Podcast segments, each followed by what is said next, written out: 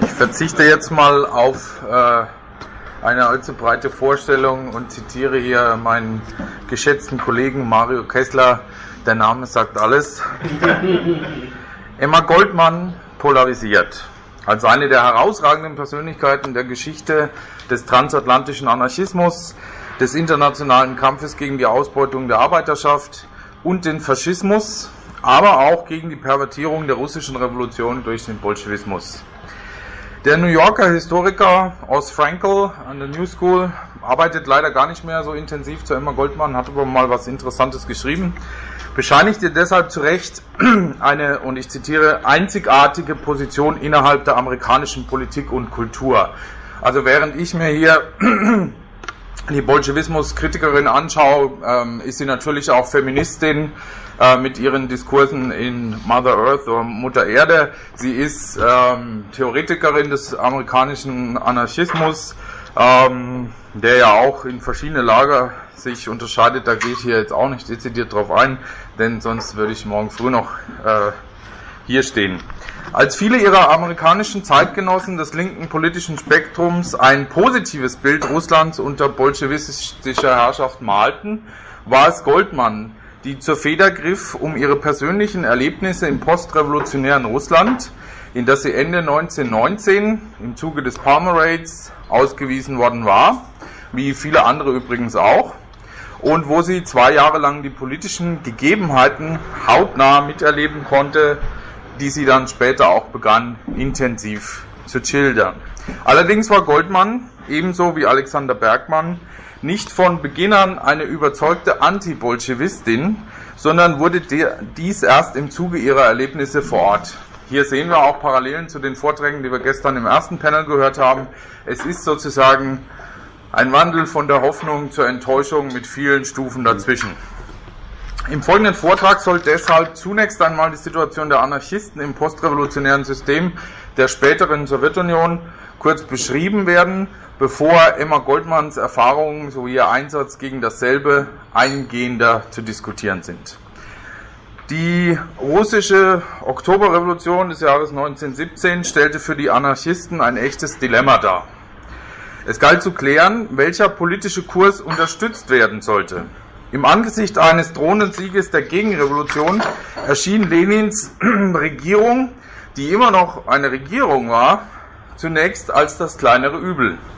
Nachdem man in Teilen der anarchistischen Kreise zu der Ansicht gelangt war, dass der Erfolg oder Misserfolg der russischen Revolution als Ganzes von der eigenen Entscheidung abhänge, fanden allerdings trotzdem unterschiedliche Positionierungen statt. Und die kann ich, da ich jetzt kein Russland-Spezialist bin, nur kurz umreißen, aber da können wir später eventuell auch noch drauf eingehen.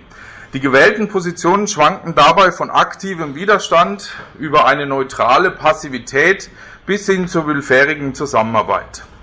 Einer derer, die die Herrschaft der Bolschewisten unter Lenin aktiv unterstützten, war Wladimir Sergejewitsch Schatow, auch als Bill Schatow bekannt, der zwischen 1907 und 1917 in den USA gelebt und dort bei den bereits genannten Industrial Workers of the World aktiv gewesen war. In Russland arbeitete er eng mit den Bolschewisten zusammen und versuchte Goldmann und Bergmann bei deren Ankunft in Russland von der Notwendigkeit einer solchen zu überzeugen.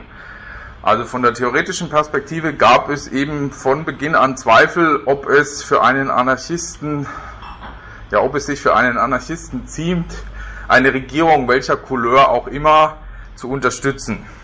Ähnlich wie Schatow hatten auch andere Anarchisten im Zuge des Bürgerkrieges zu den Waffen gegriffen, um die Ideale der Revolution gegen die Weißen zu verteidigen oder, wie etwa die auch bereits genannte agrarisch geprägte Machno-Bewegung in der späteren Ukraine, auf dem Anarchismus basierende Gesellschaftsstrukturen durchzusetzen, wobei das auch wieder ähm, eine Spielart ist, die sich ähm, von anderen Formen unterscheidet. Da gibt es auch von Dietmar Dahlmann ähm, eine recht umfassende Untersuchung, auf die ich hier noch verweisen möchte.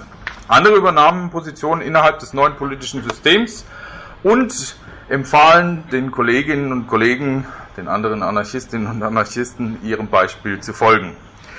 Selbst ausgewiesene Antimarxisten wie Judah Roschnin, äh, Roschin huldigten nun Lenin, den es als eine der Persönlichkeiten der Moderne zu verehren galt. Also das ist schon ein krasser Gesinnungswechsel. Diesem Kurs folgte jedoch nicht die Gesamtheit der Anarchisten, so dass etwa die Briansk-Föderation den sofortigen Sturz der Sozialvampire im Kreml, die das Blut der Menschen aussaugten, forderte. Die Bakunin-Partisanen in Ekaterinoslav, äh, heute ist das Dnipropetrovsk, richteten ihre gewalttätigen Aktionen dabei gleichermaßen gegen Rote und Weiße. Also da hieß es dann erstmal drauf und gucken. Moderate Anarchisten versuchten im Gegensatz zu solchen Gewalttaten vielmehr durch stete Kritik die Wahrheit über die Diktatur der Bolschewisten zu offenbaren. Die neue Regierung wurde beschuldigt, den Kapitalismus der Zarenzeit durch einen vom Staat gelenkten ersetzt zu haben, wobei sich Arbeiter und Bauern nun als Untertanen einer neuen Verwaltungsklasse betrachten mussten.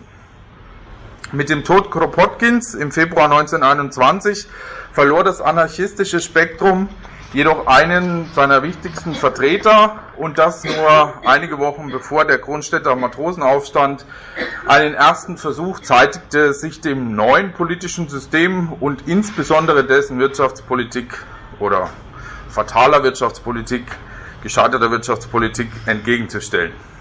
Goldman unterstrich in einer Rede am 12. November 1924 in London, wo sie nach ihrem russischen Exil dann erstmal landet für eine Weile, nachdem sie in Berlin war und äh, die Schaffenskraft der deutschen Arbeiterschaft bewundert hat. Sie sagt das mal in einem Zitat, nichts geht über die Schaffenskraft der Deutschen. Äh, das fragt man sich heute, ob das so noch standhalten würde, aber Goldman war sichtlich beeindruckt. In London weist sie dann auf die Bedeutung des Todes von Kropotkin hin, wenn sie ausführt, und ich zitiere, der große alte Mann weilt nicht mehr unter uns.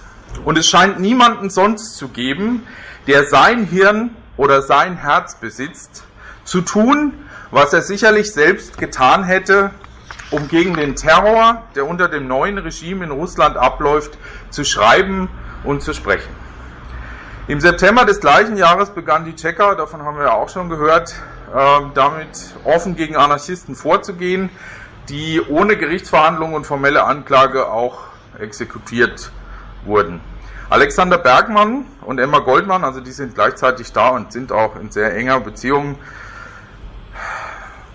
Lange Liebesbeziehungen, dann freundschaftlich, dann wieder Liebesbeziehungen, schwer zu sagen. Also Emma Goldmann hat das sehr äh, offen gehalten, sage ich mal hatten schon zuvor versucht, also beide hatten versucht, von Lenin in Erfahrung zu bringen, das ist auch archivalisch überliefert, wie sich, der, wie sich die Haltung der Bolschewisten zum Anarchismus in der Zukunft gestalten würde. Und da gab es einmal eine Frage, wie sieht die offizielle Haltung der Bolschewisten zum Anarchismus aus und wie sieht die tatsächliche Haltung der Bolschewisten zum Anarchismus aus.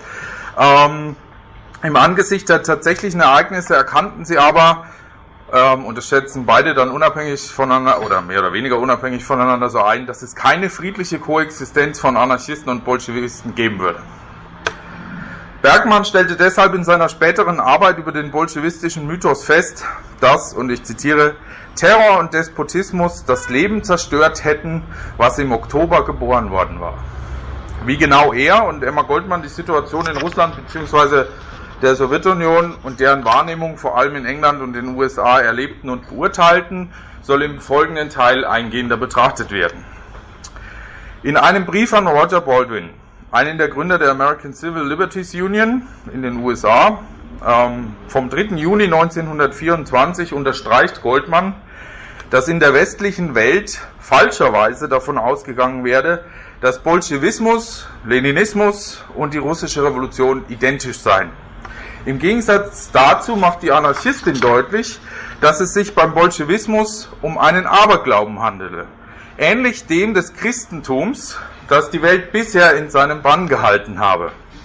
Ihrer Ansicht nach hat der Bolschewismus die russische Revolution vernichtet und sei aktuell im Begriff, das Beste, was es in Russland gibt, zu zerstören, nämlich die Russen.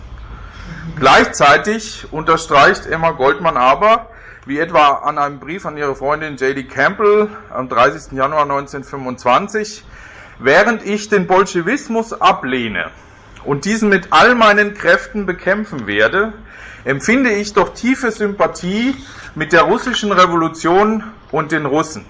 Also sie unterscheidet strikt zwischen der Revolution und dem, was sie erreichen sollte, also die Finsternis zu durchbrechen, um mal auf den gestrigen Vortrag Bezug zu nehmen, und Licht äh, oder die Sonne des Sozialismus aufgehen zu lassen ähm, und dem, was aus der Revolution erwachsen ist.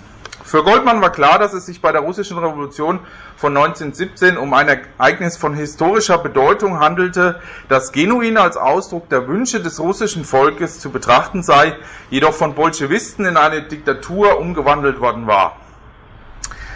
Gegenüber Baldwin verließ sie ihrer Meinung Nachdruck, dass der Terror ein inhärenter Bestandteil des postrevolutionären Regimes sei. Sicherlich spielte die Gegenrevolution eine Rolle, da sie durch ihren Bedrohungsfaktor den Bolschewisten die Mittel verschaffte, gewaltsam gegen dieselbe vorzugehen und im Zuge dessen auch alle loszuwerden, die politisch gefährlich hätten sein können. Gewalt wurde als notwendiges Mittel stilisiert, um die Feinde der Revolution auszumerzen. Diejenigen, wie etwa Roger Baldwin, die jedoch immer noch glaubten, dass in Russland eine Diktatur zugunsten der Arbeiter und Bauern existiere, bezeichnet sie als naiv und wirklich kindisch.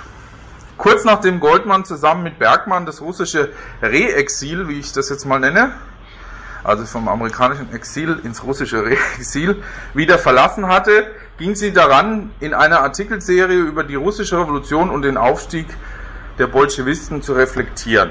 Darin machte sie deutlich, dass die meisten Publikationen derjenigen, die nur kurze Zeit im postrevolutionären Russland verbracht hatten, so oberflächlich seien.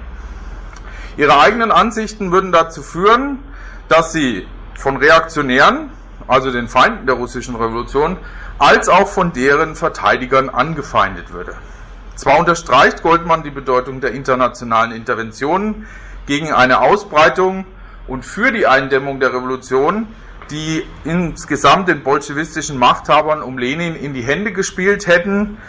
Allerdings waren die Arbeiter und Bauern und Soldaten natürlich auch tatsächlich nur für einen kurzen Zeitraum nach der Oktoberrevolution tatsächlich im Besitz der Möglichkeit, ihr eigenes Schicksal zu bestimmen. Für Goldman stand fest, dass die Erfahrung in Russland mehr als jede Theorie gezeigt hat, dass jede Regierung, und hier kommt der Anarchismus dann raus, egal in welcher Form oder mit welchem Anspruch Ballast ist, der die freien Geister und Aktivitäten der Masse lähmt.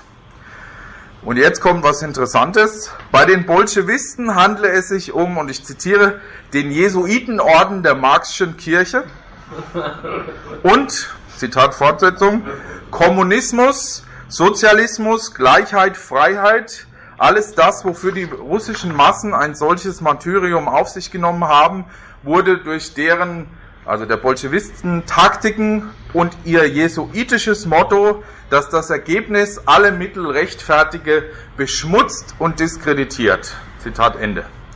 Besonders scharf kritisierte sie dabei auch den Frieden von Brest-Litovsk, der die Interessen so vieler Menschen zugunsten imperialistischer Machterweiterung des Deutschen Kaiserreiches in den letzten Zügen des Großen Krieges verraten hatte. Also es kam nicht zum Frieden der Arbeiterschaft oder der Massen miteinander, sondern die Bolschewisten akzeptierten einen Frieden mit dem deutschen Imperialismus.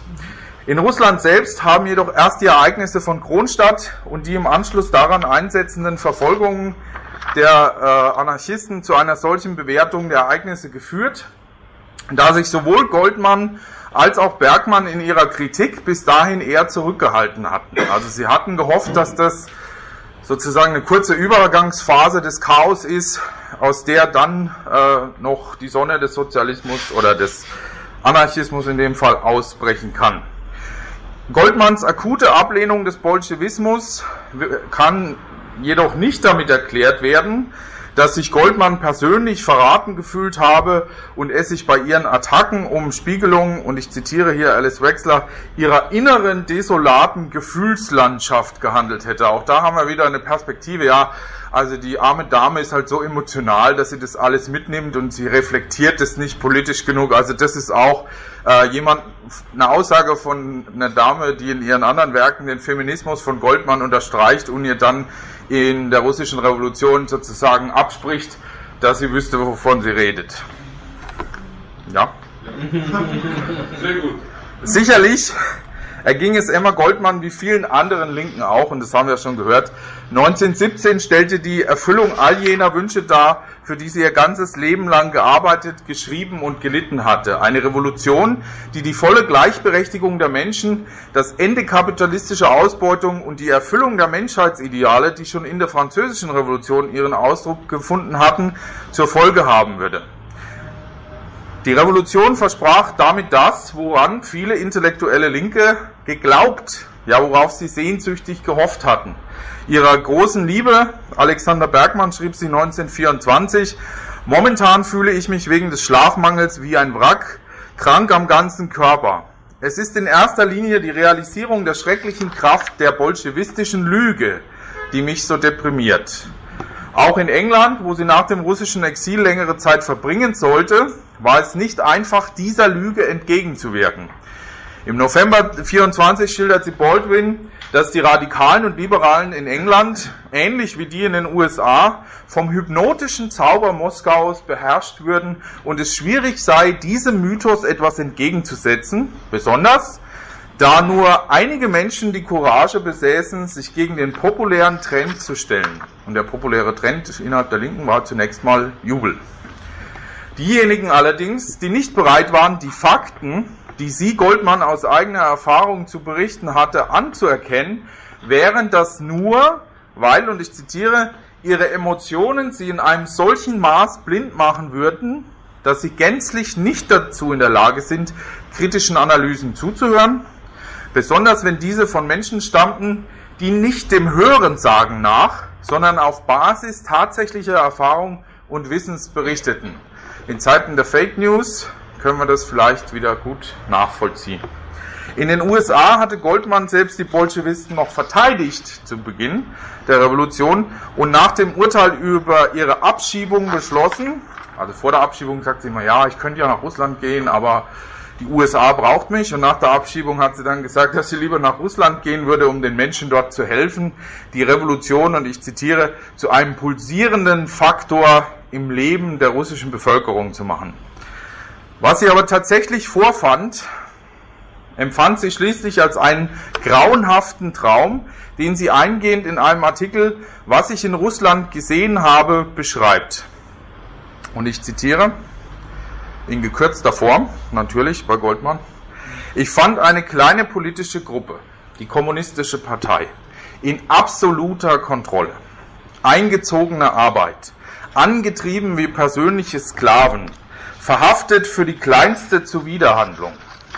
Die Bauern eine hilflose Beute für Bestrafungsexpeditionen und gewaltsame Nahrungsmittelakquise. Die Sowjets dem kommunistischen Staat unterworfen.